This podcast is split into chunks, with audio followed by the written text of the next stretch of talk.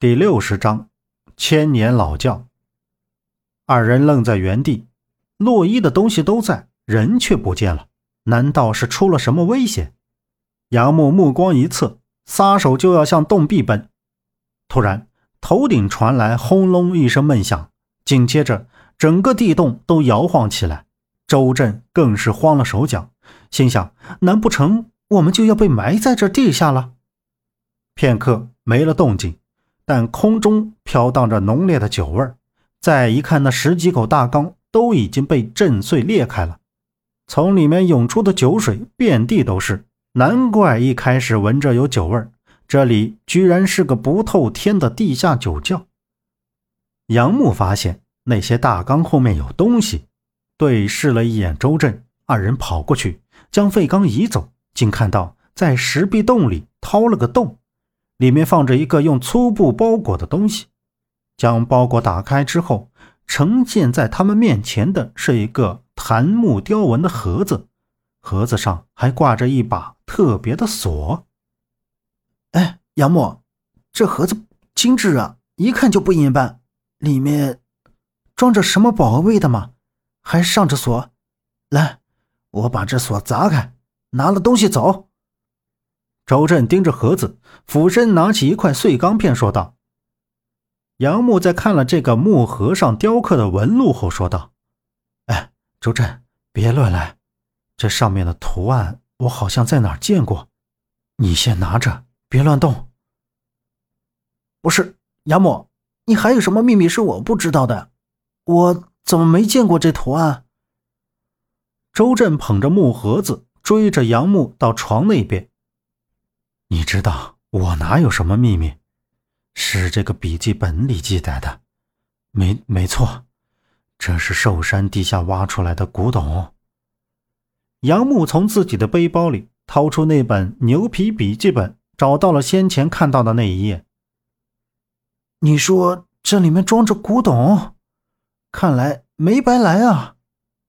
周震捧在怀里仔细看着，突然。杨木放下笔记本，注视着周震，说道：“不对，不对，等等，周震，笔记本说是青铜盒子，这怎么是檀木盒子？”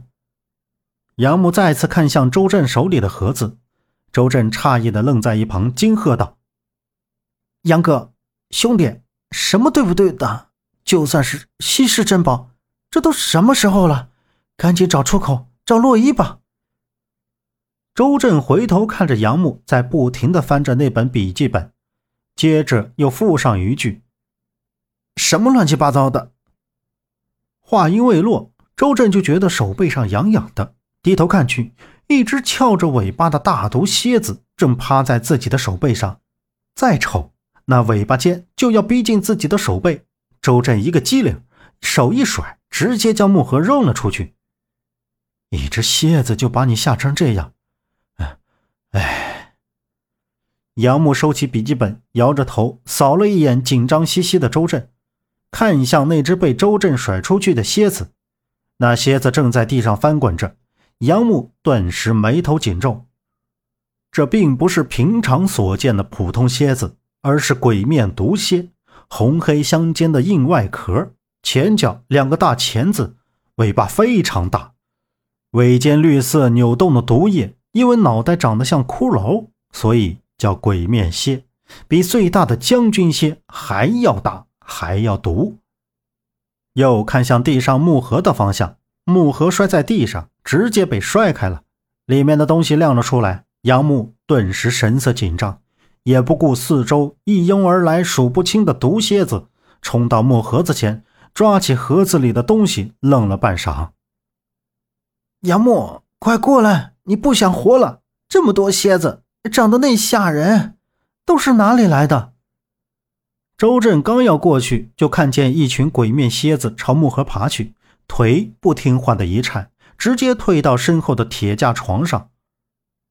杨木垂低着头，紧紧攥着手里的两根半截烟杆，激动万分，神情异常的难过，无数儿时的画面浮现脑海。在听到周震呼喊后，立即抹了一把脸上的泪水，以飞快的速度从即将成为蝎子窝的里面跳了出来，窜上铁架床。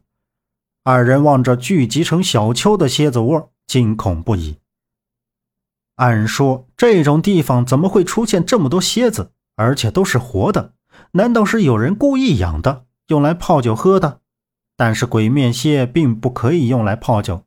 眼看着一只只蝎子吸食地上的酒水，狂奔向木盒前，不知是酒水里放了什么，还是那木盒子里有他们想要的东西。此时已经是密密麻麻一大片。瞬间，无数只鬼面蝎子翘着尾巴，齐头扭向铁架床杨木他们这边。一些头顶上的尾巴正不断的喷着毒液。本集播讲完毕，感谢您的收听。